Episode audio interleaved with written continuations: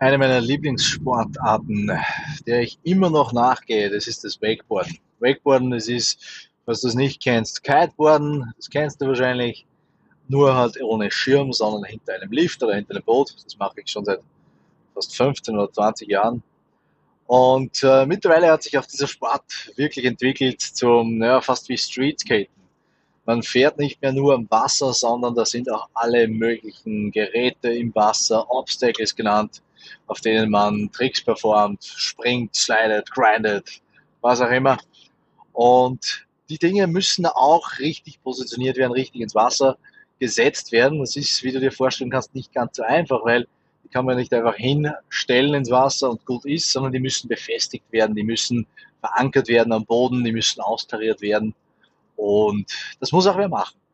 Und zwar in dem Fall Taucher, und ich habe da einmal die Erfahrung machen dürfen, da mitzutauchen und diese Gewichte neu zu setzen. Und ich sage dir, das ist eine unglaubliche Arbeit. Eine unglaubliche Arbeit, weil in österreichischen Seen, da ist die Sicht gleich null und die ganzen Gewichte dieses Obstacles, die sind im Schmutz, im Schlamm, man sieht nichts, man tastet sich durch und versucht hier irgendwo ja, die richtige Tarierung hinzubekommen. Aber eines der Dinge, die mich dort, die mir in Erinnerung geblieben sind, das sind diese die sogenannten Hebesäcke. Die brauchst du nämlich, weil um so ein Gewicht aus dem Wasser zu ziehen, aus dem Schlamm zu bekommen, also da kannst du dich jetzt, da kannst du dich unten hinstellen und ziehen, was du willst. Du wirst das Ganze nicht nach oben bekommen. Du wirst, du hast keine Chance, so viel Kraft hast du nicht selbst unter Wasser, weil das sind wirklich massive Gewichte. Deswegen bedient man sich da den sogenannten Hebesäcken.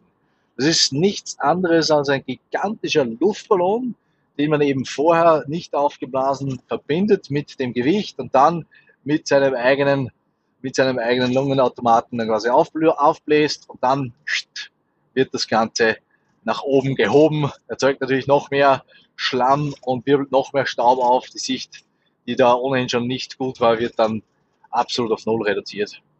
Aber diese Hebesäcke die sind eine gute Metapher. Die sind eine gute Metapher für das, was ich heute gefragt wurde, nämlich ich möchte keine Personal Brand aufbauen, weil ich habe vor, viele verschiedene Unternehmen aufzubauen, viele verschiedene Projekte zu machen und mit einer Personal Brand, da enge ich mich doch ein, da bin ich ja dann gefangen in diesem Unternehmen, weil die ja alle erwarten, dass sie zu mir kommen, oder nicht? Also das war die Frage. Enge ich mich nicht ein? Limitiere ich nicht meine Möglichkeiten, wenn ich mich als Personal Brand aufbaue, weil ich dann quasi gebunden bin auf mein Unternehmen, auf das Projekt? Und ich zunächst verstand ich den Gedankengang nicht, aber das bedurfte eben einer weiteren Erklärung. Aber die Annahme war, dass wenn es nach außen hin nur mich gibt als Personal Brand, dann wollen die Leute ja alle nur zu mir kommen. Und dann kann ich mich ja nie loslösen von diesen Unternehmen. Da bin ich ja gefangen, eingeengt in diesem System, in diesem Projekt, in dieser Organisation, was auch immer ich mir aufgebaut habe. Und ja, das ist durchaus ein Anwendungsszenario einer Personal Brand. Wenn du sagst, okay, ich möchte das primäre Gesicht nach außen sehen, ich bin das Unternehmen, ich allein bin das Unternehmen, dann mag das schon so sein, zumindest auf den ersten Blick, weil in Wahrheit ist es ja nicht so. Denk an wirklich, wirklich bekannte Personenmarken. Ein Tony Robbins fällt mir da einfach gerade ein. Den kennt man unter Tony Robbins und Tony Robbins, zu dem kommen die, deswegen kommen die Leute dahin. Aber Tony Robbins ist weit weg von einer One-Man-Show. Der hat viele verschiedene Firmen, die er, wo er nicht operativ im Geschäft ist, aber sein großes Asset ist seine Marke, Tony Robbins. Das ist, wie gesagt, eine Anwendung. Aber um die geht es mir eigentlich heute gar nicht, sondern ich sehe die Rolle, die viel interessantere Rolle und die viel interessantere Anwendung von Personal Branding ist die eben wie der Hebesack beim Tauchen, um schwere Gewichte zu heben. Stell dir einfach vor, du hast dein Unternehmen oder von mir aus deine Unternehmen sind auch Gewichte, die da herumliegen, die auch natürlich weiter nach oben kommen möchten. Und du als Personal Brand bist nichts anderes als der Hebesack zu diesen Gewichten. Alleine kannst du existieren, aber du vermagst es auch, all diese anderen Projekte und Unternehmen mit nach oben zu heben. Das ist genau der spannende Aspekt, für mich zumindest, im Personal Branding, dass du dir ein Vehikel, ein Asset schaffst, das dir in Wahrheit bis an dein Lebensende dienlich sein wird, dass du für unterschiedliche Zwecke verwenden kannst.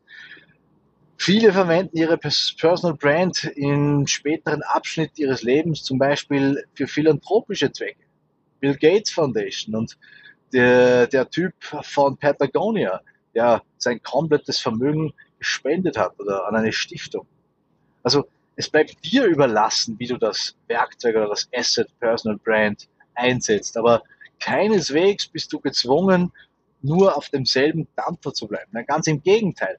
Eine Corporate Brand, also eine Brand für ein Unternehmen, die ist weit weniger flexibel, die ist weit weniger agil, wenn sie sich neu orientieren möchte. Das ist sehr, sehr schwierig und auch mit einem sehr großen Risiko verbunden. Aber du als Personal Brand, als Mensch, kannst, darfst dich entwickeln, darfst dich verändern und bist eben wie der Hebesack in meiner Geschichte, um deine Unternehmen und andere Dinge hervorzuheben. Ein wirklich großartiges Beispiel dafür ist für mich Dwayne The Rock Johnson.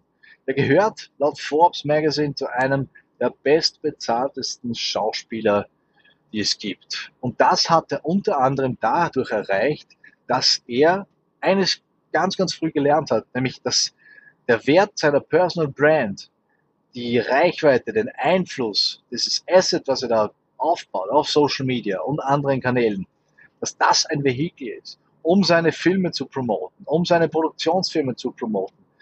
Der hat es geschafft, dass er zum Träger seiner eigenen Firmen, äh, ja, Firmen auch, aber Filme werden kann. Die Produktionsfirmen zahlen ihm Geld dafür, dass The Rock auf seinen Social Media Profilen die eigenen Filme promotet. Das ist richtig, richtig clever gelöst. Und das, das soll dich zum Denken anregen. Also die, die Lektion hier und heute ist, dass deine Personal Brand, die kann ein Heißluftballon, ein Hebesack für dein Unternehmen oder deine Unternehmen sein und zwängt dich überhaupt nicht in ein Korsett, aus dem du nicht mehr rauskommst. Du allein entscheidest, du überlegst dir, mit welcher Strategie, mit welchem Ziel baust du diese Personal Brand auf und das dominiert, das entscheidet dann eben, was du damit machen kannst und wie das Ganze dann aufzubauen ist. Also lade ich dich ein, dir heute zu überlegen, okay, was kannst du tun? Wie könnte deine Personal Brand, dein aktuelles Unternehmen, dein aktuelles Projekt ein Stück mehr nach oben heben? Was kannst du da tun? Vielleicht bedeutet das, dass du aktiver auf LinkedIn bist. Vielleicht bedeutet das, dass du rausgehst und nach Möglichkeiten suchst, Vorträge zu halten zu deinen Themen. Vielleicht schreibst du auch endlich den Blogartikel oder ein ganzes Buch oder du gehst zu einer Netzwerkveranstaltung. Was auch immer es ist, aber vergiss nie, deine Personal Brand, deine Reputation, dein Skillset, dein Know-how und deine Persönlichkeit sind ein wertvolles Asset, das du, wenn du strategisch aufbaust, sinnvoll und sehr, sehr, sehr, sehr effektiv für die nächsten kommenden Jahre und vermutlich bis an dein Lebensende nutzen kannst. Mit diesen Gedanken möchte ich mich verabschieden für heute. Das war wieder eine Episode von Unleashed, dem Personal Branding und Storytelling Podcast mit Sebastian Talamer. Denk dran, zu abonnieren auf Spotify, auf Apple oder auf Google Podcast. In diesem Sinne, mach's gut, bis zum nächsten Mal.